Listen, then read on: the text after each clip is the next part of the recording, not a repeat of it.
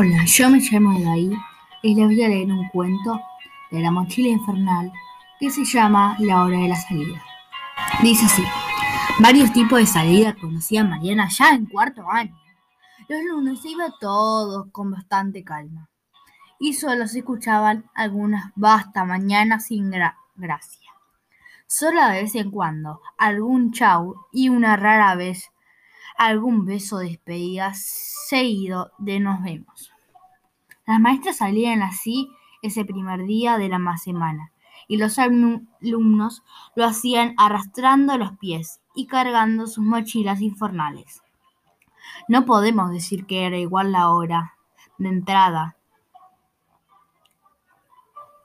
de esos malditos lunes porque siempre la salida fue lo mejor de la entrada con tiempo y lugar pero se parecía bastante, siempre llena de pesadumbre, propia del comienzo de la semana. Los viernes, la cosa era distinta.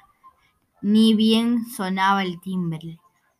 Maestras, alumnos, salían todos disparados por un cañón y se,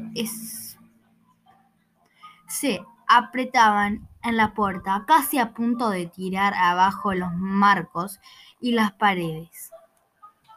Más de una rodilla tocaba el mentón y algún talón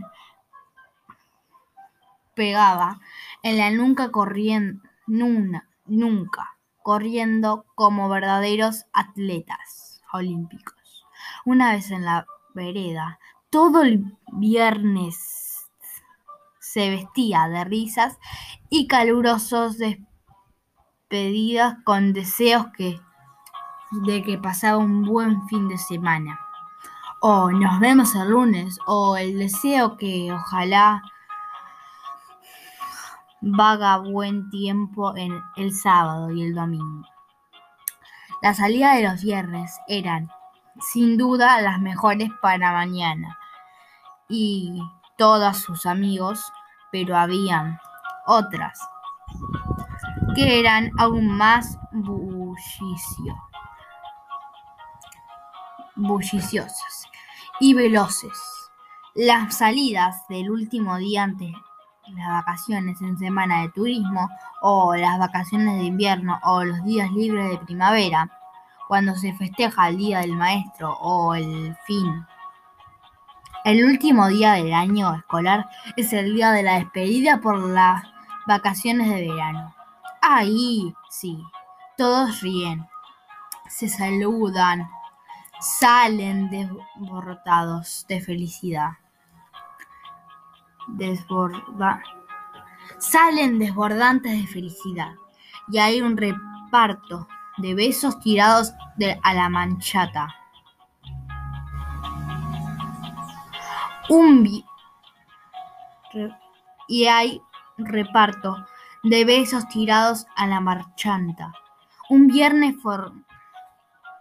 formidable y soleado anunciaron fin de semana largo porque el lunes no había clases. Ya era fecha patria. Cuando sonó el timbre fue tan grande el malón de túnicas y mochilas que se antopellaron que se atropellaron hacia la salida. Que en la puerta quedaron trancadas los dos niños de sexto más grandotes de la escuela y con el estrevero de brazos, piernas, cachetes, túnicas y mochilitas. Perdón, mochilotas. Quedó interrumpida la salida.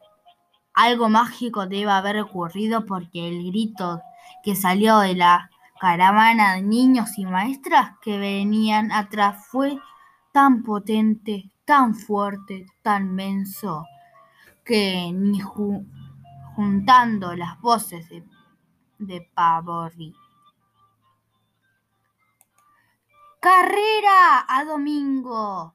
Se hubiera llegado al volumen de todas aquellas voces juntas exigiendo que que dejaran libre la salida. Cuando la tranca se desbordó, el desfile salió como un potentísimo chorro de agua y la directora, que se había parado justo ahí, quedó dando vueltas con una puerta girado,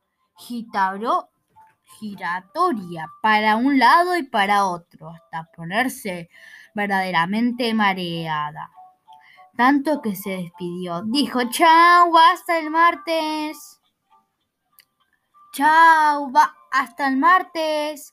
Y en lugar de salir para la calle, volvió a entrar a la escuela a los tumbos, entre los últimos niños que corrían como gatos perseguidos.